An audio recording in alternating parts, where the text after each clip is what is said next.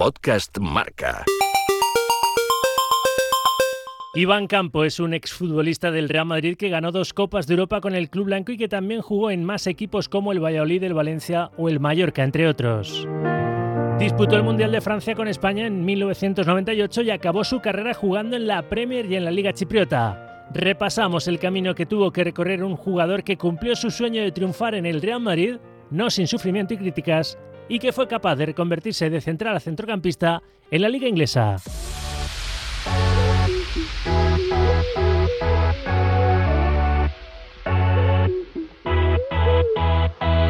Iván, vamos a comenzar por tus comienzos. ¿Cómo entró el veneno del fútbol en, tus venas? ¿Cuándo nació el Iván futbolista? ¿Qué edad empezaste a dedicarte a esto de, la pelota y, cuándo pensaste que podías ser profesional del, fútbol? Pues yo creo que como nací en San Sebastián, empecé como todos los niños, ¿no? Eh, jugando en la playa de la Concha. Porque en aquella época todo el mundo jugaba en la playa de la Concha. Cuando había bajamar se ponían las, las porterías, hacían campos y bueno, jugábamos allí.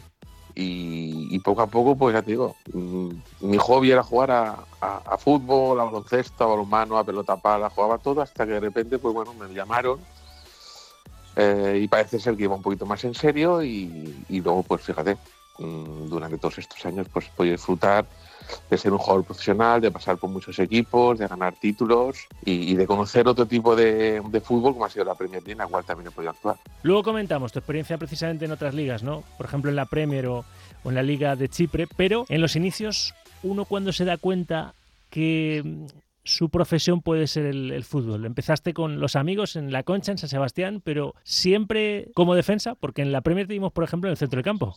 Sí, la verdad que, empecé a jugar de, media punta, eh, casi delantero, con los, con, los compañeros, con, mis amigos, ¿no? Lo que pasa es que luego ya una vez que, bueno, que fichó por el Logroñés, en el cual está Miguel Gelotina David Vidal, es cuando me pone a mí de central. Y, bueno, ya te digo, una vez que empecé con, con Miguel Gelotina, David Vidal me subió al primer equipo, que era aquella época de Quique Setién, de Anton Poster, de Tato Abadía, de Lopetegui, de Iñaki Vergara, y ahí es cuando empiezo a darme cuenta de decir, uff, esto ya cada día va más en serio, cada día más en serio, entrando por las mañanas con el equipo profesional, y, bueno, ahí te das cuenta que, el fútbol pues es un, es un deporte de sacrificio, ¿no? Más que nada porque tienes que estar bien, tienes que cuidarte, tienes que aprender de los mayores, y bueno, todo el tema este los fines de semana, pues, pues pues al final acaban, acaban porque es cuando nosotros pues llevamos nuestro, nuestro trabajo al deporte, que es jugar los fines de semana.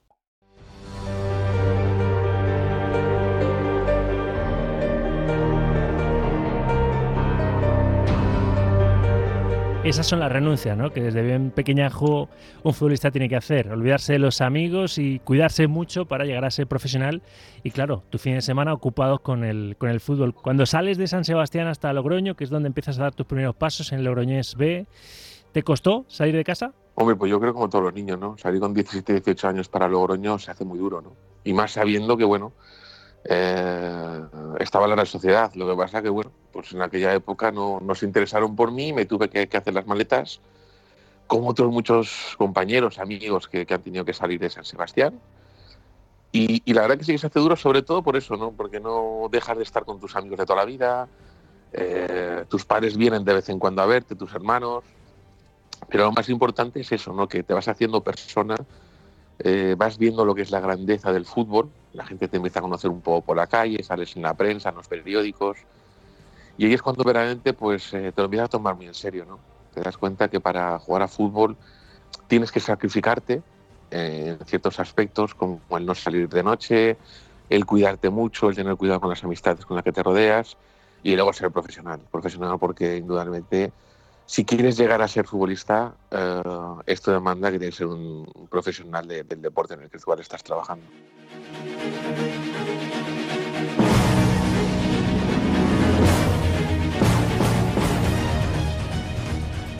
En tu época y más en tus comienzos no se cobraba lo que se cobra ahora por jugar al fútbol a nivel profesional, pero bueno, Luego hablamos de tu etapa en el Real Madrid, porque obviamente ese fue tu punto álgido ¿no? de tu carrera.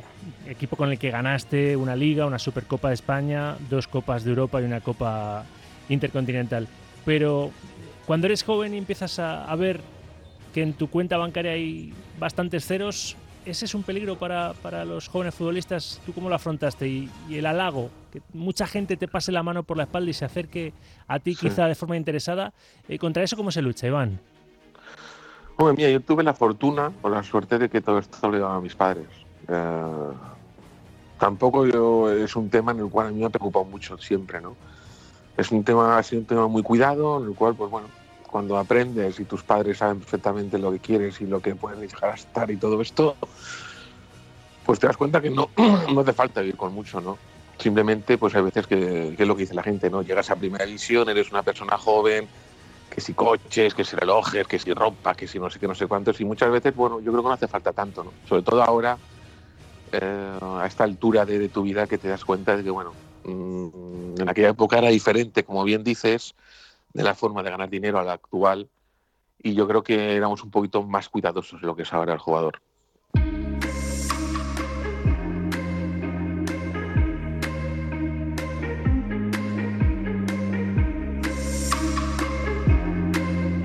Logroñés B, Deportivo Alavés, Valladolid, Valencia, Mallorca, Real Madrid, Bolton Wanderers, Ipswich Town y AEK Larnaca en Chipre, donde acabas tu, carrera como futbolista, donde cuelgas las botas. El Mallorca fue punto de inflexión en tu carrera porque hacéis un temporadón, acabáis quintos, ahora que el Mallorca ha vuelto a Primera División, y el Mallorca es tu trampolín hacia el Real Madrid y hacia la selección española, porque jugaste el, Mundial de Francia 98 con aquella selección de Javier Clemente. Para ti, Mallorca, el recuerdo de, de la isla es brutal, claro, en tu carrera. Bueno, yo tengo que decir que para mí todos los recuerdos por, por todos los sitios que he estado eh, es el trampolín. Trampolín porque aprendes de todos. Eh, yo cuando veo y llego a Logroñés y hay esos pedazos jugadores, pues digo, joder, aquí tengo que aprender. Pero es que luego yo al Valladolid. Y el Valladolid ya me ficha al Valencia y digo, ostras, también tengo que aprender. Y luego el Valencia, y luego el Mallorca, y luego el Madrid. Pero sí que es verdad que a lo mejor el Mallorca fue eh, ese equipo en el que se dio todo, ¿no? En el que eh, hicimos un año increíble, llegamos al final, al final de la Copa del Rey.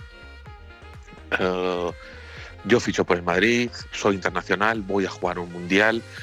Yo creo que será todo, ¿no? En un equipo en el cual pues, pues éramos un grupo humano que todo el mundo nos llevamos bien, eh, que llegó Héctor Cooper, que supo adaptarse también un poco a lo que era el fútbol español y a los jugadores que tenía. Y yo creo que se dio todo, ¿no?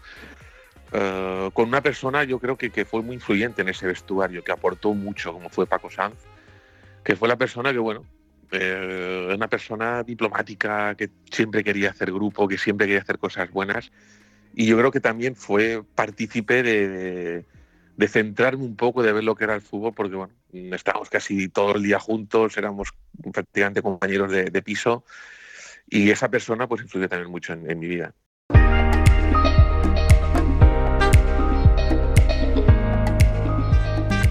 Llegar al Real Madrid fue un sueño cumplido, Iván, porque tú de pequeño, aparte de la Real Sociedad, claro, como guipuzcoano, me imagino que es eh, pues uno de tus equipos, obviamente desde pequeño de, referencia, pero llegar al Real Madrid, ¿qué supuso para Iván Campo? Y haber hecho carrera en un equipo como, como el Madrid, ¿para ti qué ha sido? yo creo que es lo que todos los niños, los niños quieren, ¿no? Jugar en Madrid, jugar en el Barcelona. Yo tuve la oportunidad de jugar en Madrid y te das cuenta lo grande que es, que es un equipo así, ¿no? No a nivel nacional, eh, sino a nivel internacional, por todo por la repercusión que tiene a diario, sobre todo en el tema de la prensa, por los compañeros que llegas a conocer, por las grandes estrellas con las que te vistes a tu lado y luego por jugar en un, en un Santiago Bernabéu, ¿no? en un estadio que es especial, que, la afición es muy exigente, ha visto pasar a, grandes estrellas del mundo del fútbol, desde Don Alfredo y Stefano hasta, yo qué sé, Raúl, Zidane, Ronaldo, etcétera, etcétera, te das cuenta que llegas a lo más. O sea, no hay más que esto. Y eso no es decir, me examino cada, cada fin de semana, no, no, me examino cada día, cada entrenamiento, eh, cada vez que voy a la ciudad deportiva, que antiguamente era la, antigua ciudad deportiva, y es un cúmulo de, de, bueno, de aprendizaje diario. También, indudablemente, se pasa mal, porque hay veces que, bueno, cuando las cosas no te salen en el mundo del fútbol, pues indudablemente la afición te exige, te exige te exige mucho. Pero todo se aprende, y al final, yo digo, para mí el fútbol es un aprendizaje diario que puedes aprender cosas incluso ahora que ya estás retirado. Eh, por la forma de, bueno, de actuar de, los jugadores, del fútbol que, que, se ha actualizado, que ha mejorado. Entonces yo creo que, es lo que tiene, ¿no? Eh, aprendes unos valores en los cuales esos valores tienes que transmitirlos, pero que esos valores pueden cambiar con el paso del tiempo.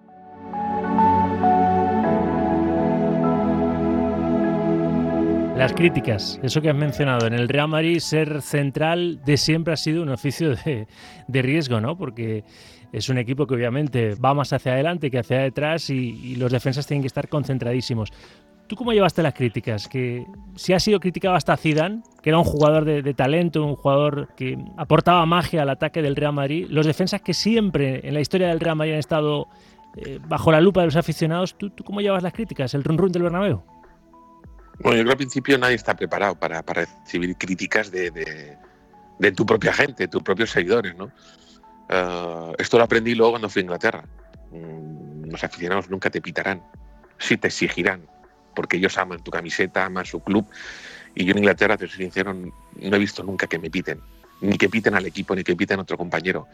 Quizás aquí en España, pues bueno, eh, es otra forma de ver el fútbol, otra forma de pensar, otra forma de, de recurrir a cuando una persona pues que, que, es asociado, abonado a un equipo, pues quiere, quiere decir las cosas, pues, silbando, insultando, etcétera, etcétera. Yo creo que, que, no es lo más correcto, ¿eh? no es lo más correcto, sobre todo por todos los niños que van al fútbol, niños y niñas. ¿eh?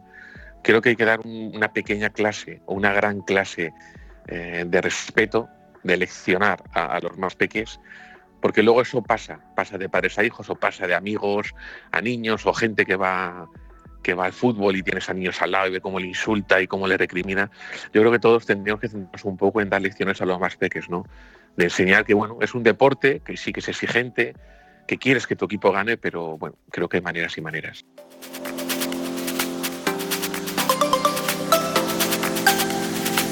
En alguna de esas malas tardes que, todos eh, las tenemos en nuestros trabajos y que los futbolistas estáis todavía más expuestos porque estáis bajo esa, esa lupa crítica, como comentamos, ¿no? y encima de una afición exigente como la del Real Madrid, ¿en algún momento has pensado, esta camiseta no sé si, si puedo soportar el peso que, conlleva? ¿Alguna vez has, llorado después de un partido en el Bernabéu, Iván? Mm, yo creo que no. No porque no te vale la pena, porque luego tienes otro compromiso que es otro partido. Pero indudablemente sí que se pasa mal cuando pierdes, o cuando pierdes un título, o cuando pierdes un partido, porque el Madrid eh, es un club en el cual cualquier partido que juegues tienes que ganar. Cualquier, ya sea una pretemporada, ya sea un partido amistoso. Eh, yo creo que el aficionado te lo exige además. Y, y, el escudo, la camiseta que llevas también te lo exige. Lo que pasa es que es imposible ganar todos los partidos, es imposible ganar todos los títulos. Eh, eso es imposible. La gente lo tiene que llegar a comprender. Como aficionado diría que yo quiero que mi equipo gane y gane a todos. Pero te das cuenta que, bueno, el fútbol tiene estas cosas, ¿no? Tiene lo que es mm, el poder ganar, el poder perder, y luego está la gente que, tiene el poder de criticar. Y indudablemente ese poder, eh, ya sea ahora mismo en redes sociales, como, en un periódico, o, simplemente ir al campo y, y, y insultándote, gritando, pues bueno, cada uno es muy suyo hace lo que él crea conveniente. Después de un mal partido, de una derrota o, de haber sentido que no habías estado especialmente acertado, ¿cómo hacías? ¿En quién te refugiabas? Eh, ¿Quién te ha dado el mejor consejo después de una situación así en, esto del mundo del fútbol?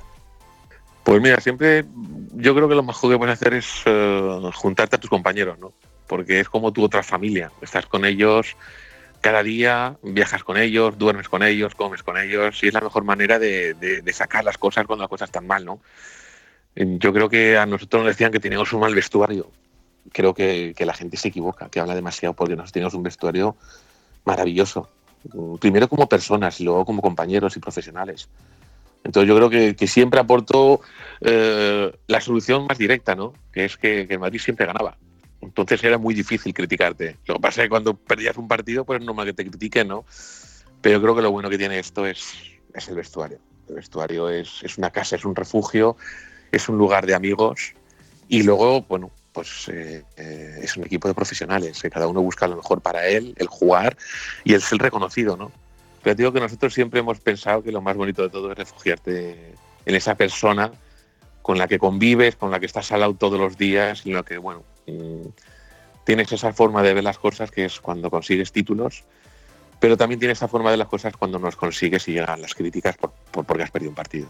¿Y para ti quién fue ahí en ese vestuario tu refugio? ¿Fernando Hierro quizá? Mm, no, Fernando. Yo creo que Fernando era el capitán, pero bueno, mm, había mucha gente. Estaba Fernando Sanz, estaba el Moro, estaba Rulo, estaba Roberto Carlos, que se cambiaba conmigo, estaba Fernando Redondo. Quizás Fernando Redondo fue una persona que, bueno, que, me ayudó mucho, Zinedine Zidane, en el cual eh, me gustaba hablar mucho por su forma y su carácter de ser, Makelele, Karen B, Oriente, que había muchas, eh, perdón, Guti, Alvarito, Álvaro Benito. Yo creo que Álvaro Benito a mí me mostró, fíjate que es cuando se lesionó el tema de la rodilla, que era un tío increíble, un profesional que iba todos los días por la mañana, por la tarde a entrenar. O sea, te aprendes de, gente que tienes al lado, ¿no? Y te refieres un poco en, ese, en ese grupo. Y, bueno, cuando tienes este tipo de personas antes que son jugadores, pues sintonamente todo sale bien. Ganaste cinco títulos con el Real Madrid y entre los cinco títulos brillan, claro, las dos Copas de Europa, la octava y la novena, 2000 y 2002. Y no sé si tú destacas una de las dos en concreto, te quedas con alguna de las dos. ¿Cuál ha sido tu mejor momento con, la camiseta del, Real Madrid? Pues yo creo que mi mejor momento fueron los cuatro años. Mm, no, no, no, voy a resaltar ninguna de las dos. ¿eh? Mm, te soy sincero que lo que más ilusión me hizo fue ganar la liga. La liga porque es muy difícil ganar una liga en España. Es cada, cada día, cada entrenamiento, cada partido. Mm, la liga es durante todo un año. En la Copa Europa pues son nueve, diez partidos solamente. Sí que es verdad que tiene más repercusión. Eh, fíjate, cuando ganamos la Copa Intercontinental vinimos a Madrid y prácticamente no había nadie en la Cibeles. Y está siendo campeón del mundo de equipos. O sea que cada uno tiene su forma de ver los títulos. Eh, la Copa Europa yo creo que es mm, el título para Antonio el Real Madrid, donde todos los aficionados la quieren ganar. Pero yo creo que ahora mismo ganar la Liga eh, tiene muchísimo mérito. Muchísimo mérito porque es todo el año peleando, jugando, enfrentándote a todos los equipos de, de, tu división y, yo creo que, ese título a mí pues personalmente me hizo, eh, me hizo ser una persona muy feliz. Quizá por eso Zidane, el ahora entrenador del Real Madrid, que fue tu compañero en ese vestuario, de siempre, desde que regresó y se hizo cargo de, del equipo en esta segunda etapa, ha hablado de la liga, ¿no? De competir, de no quedarte a tantos puntos como ha pasado estas dos últimas temporadas del Barça. Y creo que él pone en valor también esas ocho ligas azuranas de las últimas once posibles. No sé si por encima de las cuatro Champions de las últimas seis que ha logrado su Real Madrid. Iván, ¿tú qué piensas? yo creo que cada club defiende sus títulos, ¿no? Eh, que el Madrid haya ganado cuatro Copas de Europa significa que, es el mejor equipo de Europa, sin ninguna duda, ¿no? Lo que pasa es que luego contrasta un poco con, las ocho ligas que ha, ganado, que ha ganado el Barcelona, que tiene indudablemente todo su mérito. Eh, yo creo que cada uno tiene su forma de ver ese, logro, ese título conseguido cada año, cada dos años o cada tres años. Eh, pero lo más importante, yo creo que le doy la razón a, a ¿no? ganar el título de liga tiene muchísimo mérito es muy difícil conseguir eh, ganar un título de liga ahora mismo porque los equipos son muy parejos, porque hay, pues bueno, muchos jugadores buenos que vienen a la liga, que intentan demostrar, que intentan estar ahí y, solamente hay que verlo, ¿no? Eh, por ejemplo, ganar la liga en la Premier, imagínate, casi casi has conseguido 100 puntos, pero es que el segundo está con 98. O sea que es muy difícil conseguir una liga. Y yo creo que también, mm, creo que he escuchado por, por, por, tema de Guardiola, por palabras de Guardiola, que él lo ha dicho, ¿no? Conseguir un título de liga, conseguir una Premier, eh, es que es muy, muy difícil. Y yo, lindamente, al tener una liga y haber podido conseguirla con, el Real Madrid, pues te, digo que sí, que es que es muy complicado.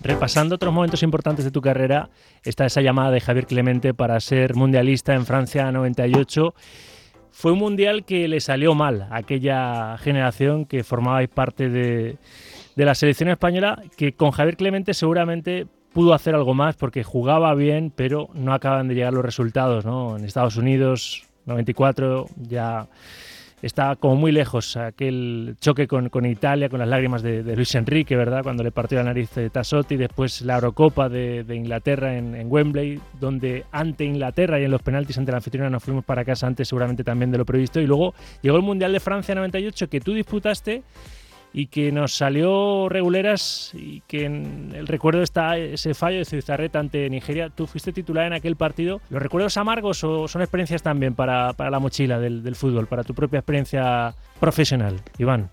Hombre, yo creo que, en aquel mundial teníamos un equipazo. ¿eh?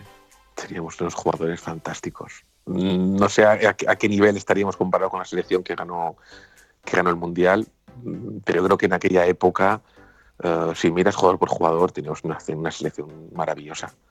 Lo que pasa que, bueno, mm, tocó jugar contra Nigeria, que yo creo que en aquella época era una selección tapada, eh, porque luego se demostró que, bueno, que ese equipo tenía unos jugadores con una capacidad altísima de, ganar, de, sacrificio, de pelea, de lucha, de calidad. Y bueno, pues nos tocó, nos tocó perder ese primer partido y creo que ahí se fue un poco todo al traste, ¿no? Eh, luego sí es verdad que ganamos a Bulgaria, que empezamos contra Paraguay, pero bueno, ya digo, para mí fue ese momento de decir, wow, voy a jugar un mundial.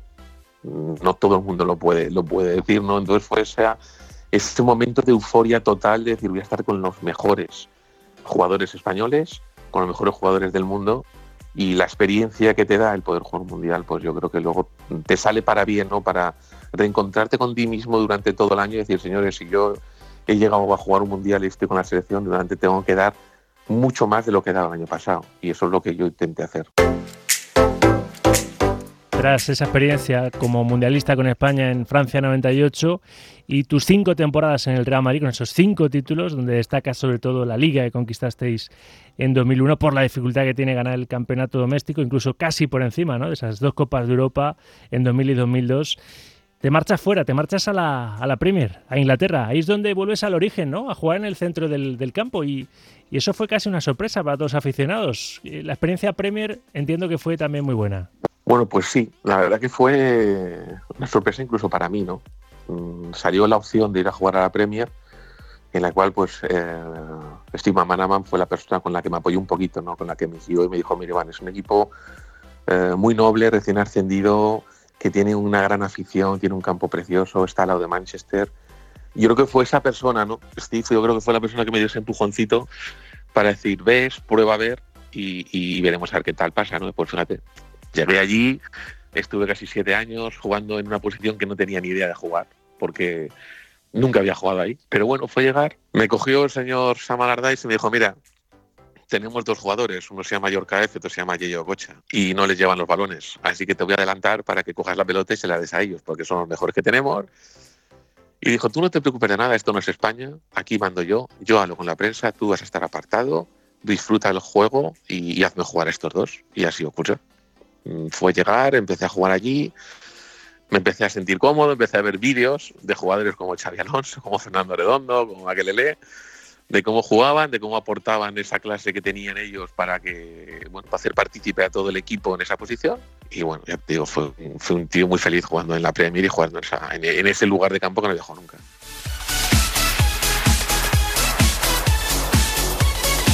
Cinco temporadas también en Bolton Wanderers, después te marchas al Ipswich Town, una temporada, y acabas tu carrera en 2010 en Chipre, en el AEK Larnaca. Ese momento de el adiós ese momento de la despedida del fútbol, de decir, mm, cuelgo las botas, ¿cuándo te das cuenta? ¿Y, se abre a tus pies un, abismo, un precipicio? ¿O lo tenías claro y querías eh, un poco después del fútbol encaminar tus pasos como después has hecho en, otros terrenos?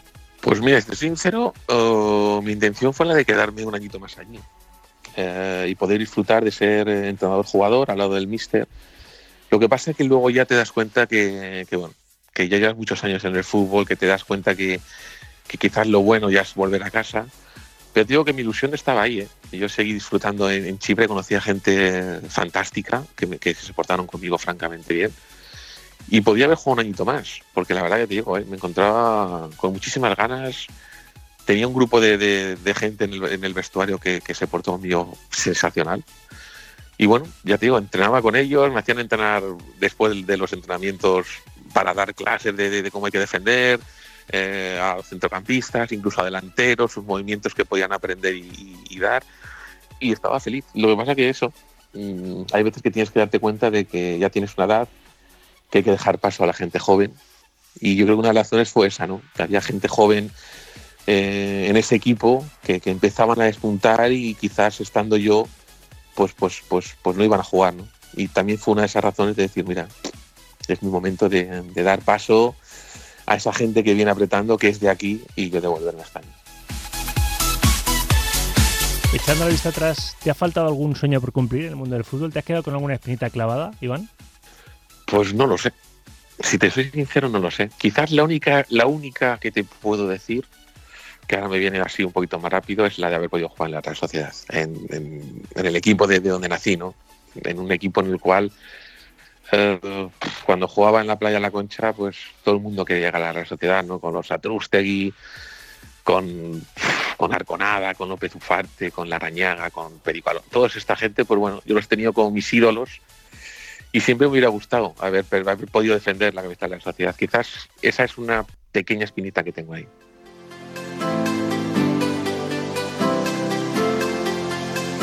Por último, Iván, para los chavales que nos estén escuchando y que quieran ser un Iván Campo del futuro, es decir, que se quieran dedicar en cuerpo y alma al mundo del fútbol, ¿qué consejo le darías, basado en tu experiencia de tantos años en este deporte? yo creo que ahora mismo lo más importante es no perder los valores que tiene cada uno, ¿no? sobre todo los que te enseñan en tu casa. Quizás esos valores son los más importantes que un jugador de fútbol puede tener. Luego, poco a poco, depende cómo vas llegando a un equipo, si es que llegas, pues te, va enseñando la vida, ¿no? Lo duro que es el fútbol, lo que te exige ahora mismo y sobre todo lo que tienes que demostrar. Pero indudablemente es un deporte, es un juego de amigos eh, y sin ellos no, no, eres nada. Esto no es como el tenis que juega uno contra uno. Esto es un equipo que es colectivo, que necesitas de la ayuda de los demás, que necesitas apoyarte, que necesitas que te, que te apoyen, que te ayuden. Y sobre todo una cosa, no necesitas disfrutar. Disfrutar de cada día, de cada entrenamiento, de llegar al vestuario, de saludar al cuerpo técnico, a tu entrenador, a tus compañeros, a los fisios, al utillero. Esto es un, aprendizaje diario y un disfrute diario también de, cada, de cada persona. El iceberg con Rafa Sauquillo. Podcast Marca.